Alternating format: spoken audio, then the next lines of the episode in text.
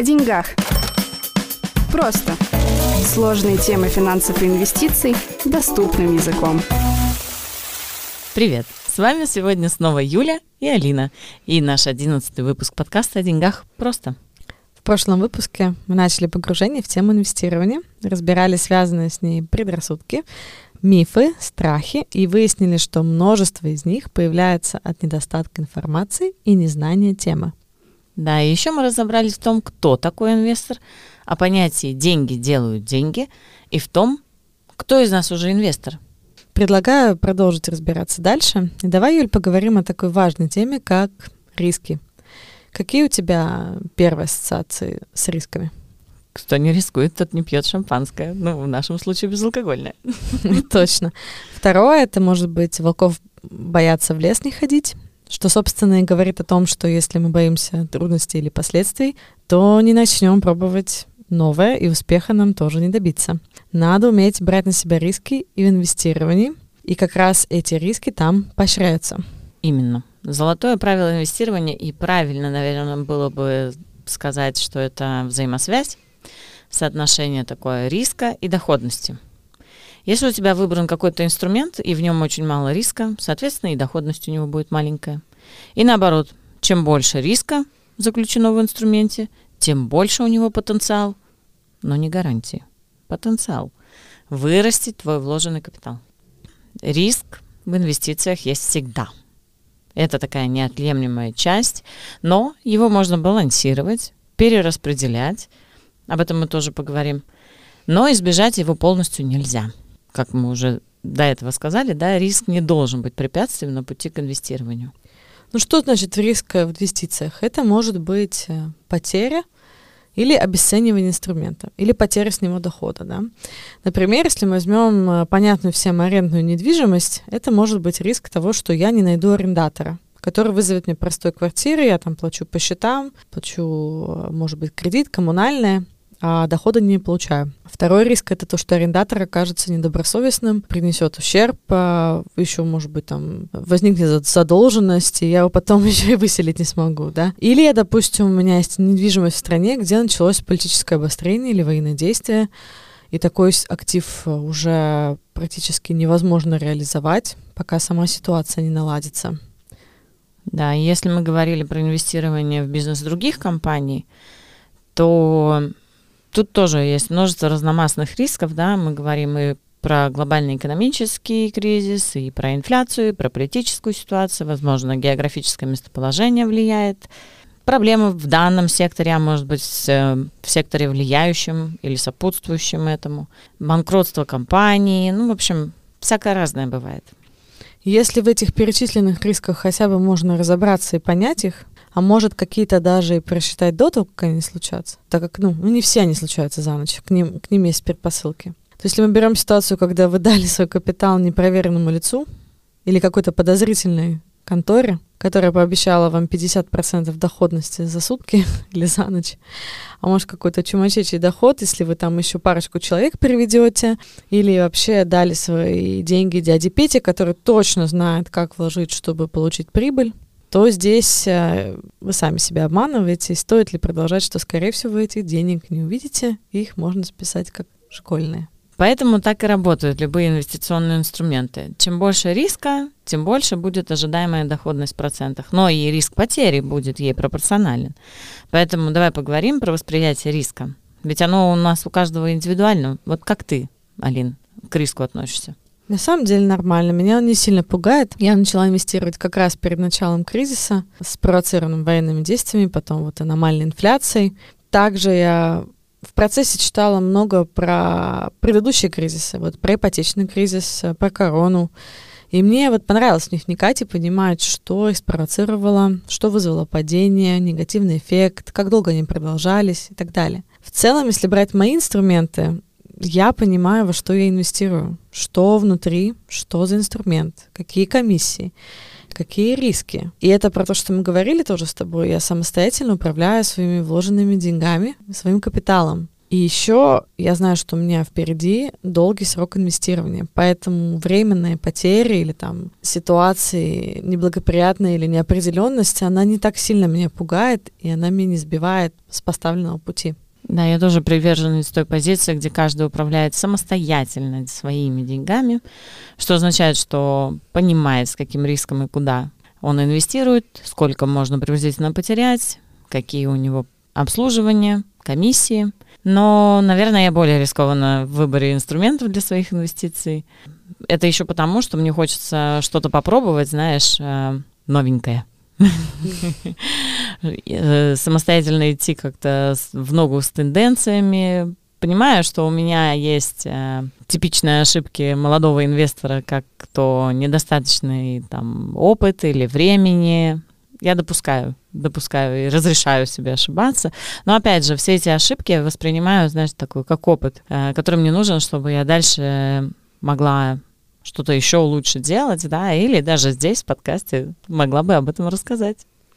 Ну, я думаю, ты со мной согласишься, что есть один критерий, который на руку всем нам, инвесторам, вне зависимости от того, какое наше личное восприятие риска. Я думаю, ты знаешь, какой. Да, знаю. Какой?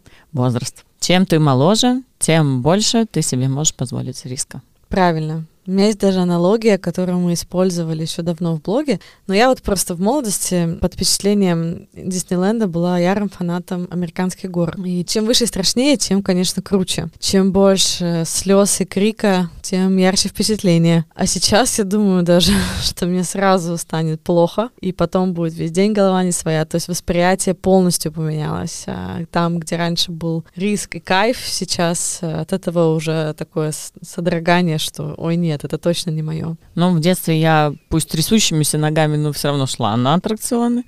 Хотя очень хорошо помню, что мне совершенно не нравились такие, знаешь, качели на длинных цепях. Они вообще крутились, и непонятно как.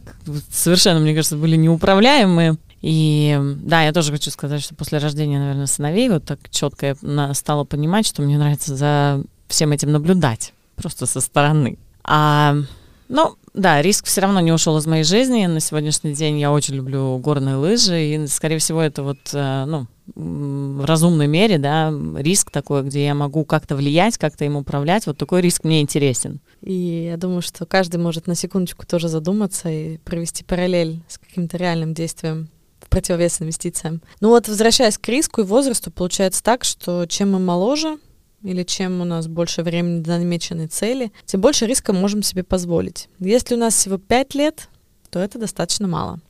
А если у нас есть 20 лет, а то и больше, это дает инвестору огромное преимущество преодолевать э, падение и работать над ошибками. А самое главное — растить, растить и еще раз растить свой вложенный капитал. И это все подтверждают отчеты и статистика за последние сто лет, где ценные бумаги повторяют все экономические циклы, и в среднем даже с учетом кризисов, да, растут, у тебя горизонт инвестиций 5 лет, 5 лет, то очень возможно, что кризис может негативно повлиять на инвестиции, а вот в перспективе более длинного срока уже с большей вероятностью любой кризис будет пройден, и инвестиции выйдут в плюс. Ну и так, суммируем. Чем больше ожидаемая доходность, тем больше риск. Чем ты моложе, тем больше риска можешь себе позволить. Инвестирование — это вложение капитала в долгий срок. Чем дольше этот срок, тем, опять же, больше риска мы можем взять. Таким образом, ожидаем большую доходность и больше рост своего капитала. А раз мы уже много упора делаем на долгосрочный период, то давай расскажем о втором факторе или даже механизме в инвестициях, который запускает именно то, что у нас впереди много времени. Может быть, те, кто нас слушают и слышали, пересекались уже с таким понятием, как накопительный эффект. Про это написано множество книг. И две из них э, давайте отметим сегодня. Одна из них, значит, первая «Атомные привычки», и написал ее Джеймс Клир, а вторая называется «Накопительный эффект». Ее автор Даррен Харди. Эти книги рассказывают о том, как маленькие шаги или действия, или привычки, сделанные в нужном направлении, копятся – и нарастают. И тогда они превращаются в такой снежный ком, который раскачивается, набирает обороты, ну и, соответственно, приносит большие перемены в вашу жизнь. Но этот же самый накопительный эффект, э, с помощью которого шаг за шагом можно внедрить правильные и полезные привычки в свою жизнь, также на самом деле применим к инвестициям, играет в них ключевую роль. И мы его называем в инвестициях понятием сложный процент. Еще та задачка объяснить сложный процент в подкасте без такого визуального сопровождения. Давай попробуем.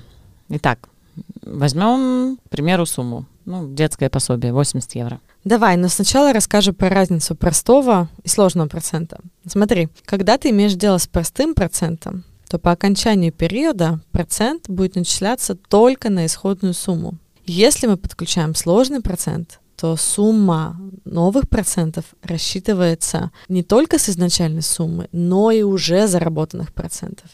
То есть как бы ты зарабатываешь процент с процента.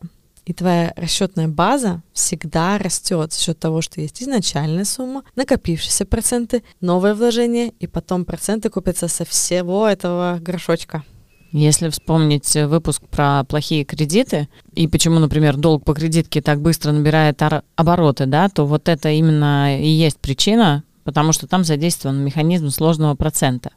Идет перерасчет процентов и долга на каждый день. Поэтому так важно использовать этот механизм себе во благо, а не в ущерб. Итак, для чистоты примера пособие 80 евро не будет увеличиваться у нас годами, мы его заморозим. Я, значит, начинаю с 80 евро. И каждый месяц буду откладывать по 80 евро, ну, допустим, на там срочный банковский вклад. Какая сумма у меня будет через 5 лет, если, допустим, ставка у меня, ну, 4,5% годовых, да, как по вкладам сейчас, и если бы у меня был вот вот тот самый простой процент, то есть начисление моих э, интересов идет только за счет изначальной суммы. Вот какая сумма у меня будет?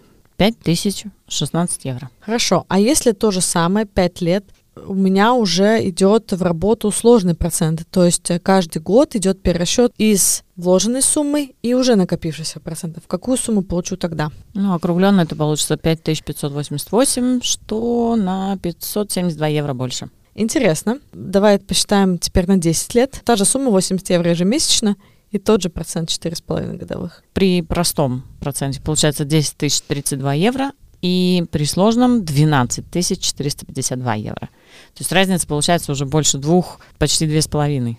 Но вот если мы возьмем только сложный процент, ладно, уберем этот простой. Мы уже поняли, что, в принципе, в таких инвестициях и в обратном порядке в кредитах задействован именно сложный процент. Но я вместо того, чтобы положить на вклад, задействую инвестирование в ценные бумаги, которые по статистике растут, ну, с учетом инфляции, в среднем на 10% годовых. Во что превратятся мои вложенные и каждый месяц добавляемые 80 евро через 20 лет. Допустим, я копила подушку ребенку. Какую сумму я получу через 20 лет? Ну, судя по калькулятору, у тебя будет больше, чем 60 тысяч евро, из которых м, твои собственные вложения будут 19 тысяч.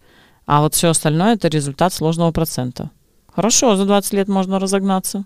То есть просто откладывая, грубо говоря, в носок, я бы собрала только 19 тысяч, а с инвестированием я бы заработала 60 тысяч. Это уже не только большая помощь в покупке первого жилья или там обучение в другой стране. Ну, в принципе, очень много возможностей для 60 тысяч, правда? В любом случае, мне это, как будущему родителю, очень важно, потому что вот у моей семьи не было возможности мне помочь ни с тем, ни с другим. Мне даже очень нравится, как работает сложный процент. В долгосрочной перспективе особенно хорошо видно его влияние. И, конечно же, выигрывает тот, кто начал раньше, даже если это меньшая сумма, нежели тот, кто начал позже, но с большей суммы. А еще меня, знаешь, греет мысль, что на... наши дети да, могут за счет там буквально 300 евро, инвестируемых в течение 35 лет, каждый месяц любого дохода, да, ну вот даже мы можем начать это, а дети могут продолжить. Так вот, через 35 лет по 300 евро у него будет миллион. Ура! Вот они, миллионеры. Так что просто медленно и верно откладывать э, сумму и получишь впечатляющий результат. Дорогой наш слушатель, хочешь попробовать просчитать свою сумму или сумму на своем примере? Просто найди в интернете калькулятор сложного процента, их там совершенно множество, и на эстонском он будет называться Lead Interest калькулятор. Заканчиваем со сложным процентом, поговорили по риски, что дальше? Ты уже упомянула, что можно инвестировать в ценные бумаги. Давай затронем как раз эту интереснейшую тему ценных бумаг. Ну, самые такие рискованные активы мы не будем брать. Эм, давай будем рассматривать эм, акции. Много раз уже их упоминали, что можно инвестировать в разные бизнесы, можно стать инвестором, и вот это один из, способов, как это сделать. Ох уж эта акция. Вроде слово знакомое, но уверена, что большинство не знают и не понимают, зачем она нужна. Давай вот и начнем со слова «зачем». Для чего нужна акция фирме. Допустим, самый простой пример — это успех. У компании хорошо идут дела. У нее есть потенциал. Потенциал выйти на новый рынок, запустить новый продукт, открыть новые магазины, расшириться, увеличить обороты, увеличить прибыль. Как это все профинансировать? если нужен дополнительный капитал. Можно взять кредит. Можно, но кредит это дорого. Дешевле занять деньги у собственников. Получается, что акция это такая ценная бумага, которая дает себе право на какую-то микродолю компании, которую ее выпустила. То есть ты вкладываешься в компанию, размещаешь свой капитал, а в обмен становишься ее совладельцем или, другими словами, акционером компании. Так, я думаю, уже гораздо понятнее. Все ли компании или могут выпускать акции? Вот у меня есть ОЮ. Могу ли я выпустить акции и продать их тебе? Ну, ты же веришь в меня и в успех моей компании? Безусловно. Только вопрос не в том, верю ли я или нет. вопрос в том, что ОЮ выпускать акции не может. Акции в Эстонии выпускать может только коммерческие организации, которые имеют форму акционерного общества акция сельц или АЭС. Когда учредители регистрируют свою компанию, то они вносят на ее счет денежные средства ну, в размере уставного капитала. В данном случае это порядка 25 тысяч евро и получают взамен определенное количество акций. Уставной капитал является такой своего рода гарантией кредиторам и инвесторам, что у компании есть средства для покрытия своих обязательств. Но у меня нет 25 тысяч евро уставного капитала. Ну, тогда будем расти дальше. Хорошо, ну вот, ладно я. Ну вот ты себе сделал успешную коммерческую организацию, акционерное общество. Я могу купить ее акции или когда я смогу купить акции твоего АЭС? Если моя фирма не торгуется на бирже, то ее акции доступны только определенному узкому кругу людей, например, учредители, работники, отдельно приглашенные инвестора. Окей, okay, у меня есть шанс а если мы с тобой не знакомы, или в твоем успехе хочет поучаствовать кто-то третий, кто тоже поверит, что твой АЭС — это новый успех? Ну вот тогда надо подождать, пока моя организация устаканится, разрастется, и потребуется еще немножко больше капитала, и будет возможность выйти на биржу. То есть, э, по сути, тогда я смогу предложить акции своей компании для больших и малых инвесторов для всех, кто в ней может быть заинтересован. То есть, э, ну, по сути, это выставить э, компанию или часть компании на рынок. И когда компании выходят на биржу, то к уставному капиталу добавляются новые выпущенные акции, которые увеличивают размер акционерного капитала. Я поняла. Здесь я хочу рассказать о возможных преимуществах для тебя, как для собственника, которые предоставят тебе как раз-таки в этот самый выход на биржу. Помимо того, что ты привлечешь капитал. Слушаю внимательно. Ну, во-первых, ты и там первоначальные собственники, даже те работники, которые были первыми акционерами компании до ее выхода на биржу, узнаете рыночную стоимость компании. Это делается так. Все выпущенные в оборот акции будут помножаться на рыночную цену одной штуки, и вот вам вся рыночная цена, и она же капитализация компании, которая часто используется в инвестиционной терминологии. И что это даст первым инвесторам? Они тогда смогут оценить доходность вложенного капитала. Если я там участвовала, то, соответственно, я могу понять, какой выхлоп от того, что я поверил в твой успех. За сколько они купили акцию, сколько сейчас у нее цена. И, во-вторых, вероятнее всего, вот выход на биржу — это тоже момент, когда можно вывести свой изначально вложенный капитал, продать там долю или часть твоей доли и реализовать прибыль. Ну что, я думаю, что с акциями мы объяснили основную идею, зачем я могу инвестировать в успех какой-то компании, вложившись в нее, стать ее собственником, пусть даже через какую-то маленькую микрочасть, но моя микрособственность, она подтверждается акциями и делает меня соакционером данной компании. В зависимости от того, есть ли компания на бирже и могу ли я к ней получить доступ, то, как правило, выход на биржу — это такой уже большой, достаточно серьезный шаг для компании, и при хорошем раскладе все от этого должны выиграть. И сегодня предлагаю остановиться тут. Тем было достаточно много.